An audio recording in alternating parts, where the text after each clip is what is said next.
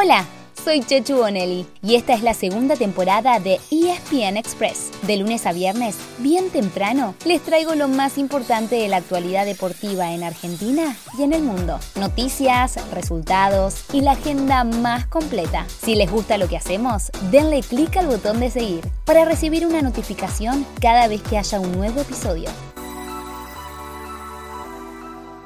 Hoy arrancan los 16 avos de final de la Copa Argentina con la presencia de tres grandes. A las 4 de la tarde chocan Boca Juniors y Ferrocarril Oeste en La Rioja. Y a las 8 de la noche será el turno de Racing y Agropecuario en Jujuy. Y a las 22.10 cierran la jornada Vélez e Independiente Rivadavia en San Luis. En la previa, las novedades pasaron por quienes no estarán en la formación inicial del Geneise, que tendría mayoría de titulares. Son dos nombres de pesos pesados el Pipa Benedetto y Marcos Rojo. Ambos faltaron a la práctica del domingo y Sebastián Batalla decidió dejarlos afuera de la convocatoria.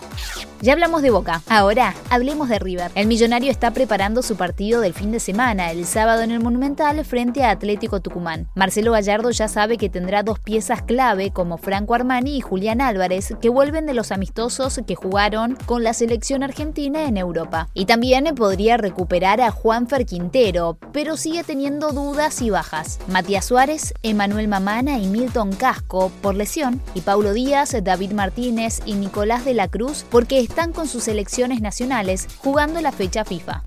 En River también se habla de quienes pueden llegar como refuerzos. Está sonando el nombre de Luis Suárez, de Lucho, sí, el pistolero. Pero el delantero uruguayo, que ya se desvinculó de Atlético Madrid, preferiría seguir en Europa como parte de su preparación para el Mundial. Y si no llega Luis Suárez, quizás llegue Luis Suárez. No, no es un error. Estamos hablando del delantero colombiano de 24 años que juega en el Granada, equipo que acaba de descender en la Liga de España. Linda dupla formarían, ¿no? Suárez Suárez, Alcoyana Alcoyana. Vamos por un momento a la fecha FIFA, ya que ayer hubo repechaje rumbo a Qatar 2022. Australia le ganó 2 a 1 a Emiratos Árabes Unidos en la selección dirigida por el Vasco Arruabarrena. Así, se ganó el derecho por jugar el lunes que viene frente a Perú, por la plaza número 31 en el Mundial. Y el martes se conocerá el clasificado número 32, cuando choquen Costa Rica y Nueva Zelanda.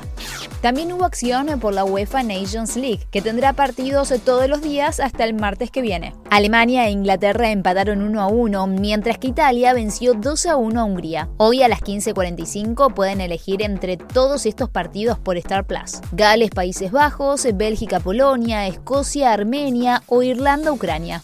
Hoy también, pero desde las 10 de la noche, pueden ver el partido número 3 de las finales de la NBA. En Boston, los Celtics reciben a los Golden State Warriors para ver quién saca ventaja en una serie que está igualada en un partido por lado.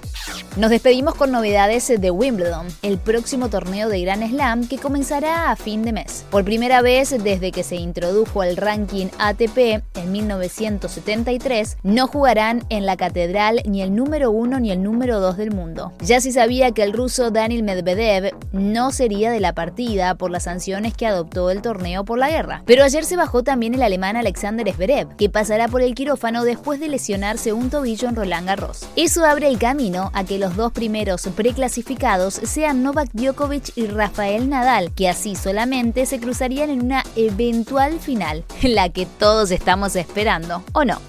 Así llegamos al final de nuestro episodio de hoy. Soy Chechu Bonelli y de lunes a viernes, al comenzar el día, les cuento lo que pasó y lo que se viene en el mundo del deporte. Los espero en el próximo episodio con mucho más ESPN Express.